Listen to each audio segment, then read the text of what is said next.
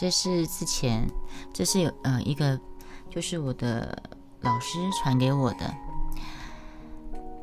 有一个叫有一名在纽约谋生的计程车司机，有一天接到一通奇怪的乘客叫车，这个经验让他印象深刻，感慨许久。于是他在网络上匿名分享这个故事。故事如下：我接到电话，要前往一个地址载客。到达后呢，我按了按喇叭，但没有人出来。我打了电话，电话没通。我开始有点不耐烦。这是我下午准备接的最后一单，很快就要到休息时间了。我几乎已经放弃，准备直接开走，但最后还是想了想，还是留了下来。我等一会儿，下车按了门铃，然后我听到一个苍老虚弱的声音。我在门口等了一阵，大门才慢慢打开，一个娇小的老太太站在门里。我猜这个老太太至少九十岁了。翻墙出来，欢迎回来。他手上拿着一个小行李箱。我向内瞄了一眼，我惊讶地发现公寓内的景象。那个房子里看起来简直是没有人居住，所有家具都盖上了布，四面墙光秃秃的。没有时钟，没有装饰，没有照片，没有画，什么都没有。我只是看到角落堆了一个箱子，里面都是老照片跟纪念品。老太太对我说：“年轻人，你可以麻烦你帮我把行李箱拿上车吗？”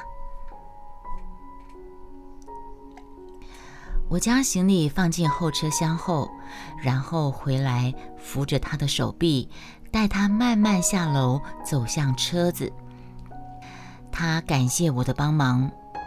我说：“应该的，我对乘客都像对我自己的妈妈一样。”老太太笑了，她说：“哦，你真的很好。”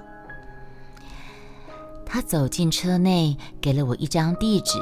并要求我不要走市中心的路。我向她说：“如果不要走市中心的路的话，那这样就没有办法走捷径，我们会一直绕道的走。”他回答：“没有关系，我不赶时间，我要去的是安宁疗养院。”他的话让我有些吃惊。我心里想，安宁疗养院不就是老人等死的地方吗？老太太继续跟我说：“我没什么亲人，医生说我剩下的时间不多了。”那个瞬间，我决定关上里程计程表。我问道：“所以我应该怎么走呢？”结果，接下来的两个小时，我载着老太太都在城市近郊穿梭。在车上呢，老太太她指给我看她曾经做过柜台的饭店。她还告诉我，我们经我们经过许多不同的地方，包括她和丈夫早年住过的房子。还有一个她年轻时候曾经常常去的舞厅。经过某些街道的时候呢，他也会请我开慢一点。好奇的从窗户张望，什么话都没有说。我们几乎绕了整个下午跟傍晚，直到老太太告诉我：“我累了，我们前往目的地吧。”在开往疗养院的路上，我们一句话都没有说。安宁疗养院比我想象的还小。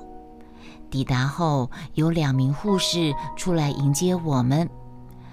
他们拿来一张轮椅，我则搬着老太太的行李。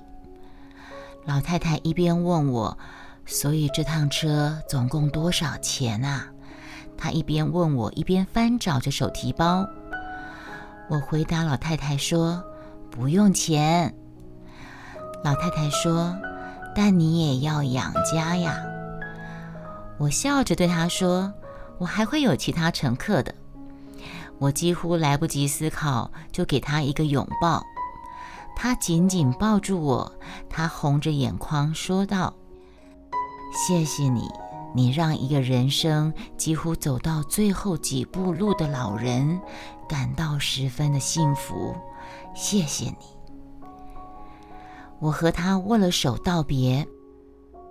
回程路上，我发现自己在市中心漫无目的的游荡。我不想和任何人说话。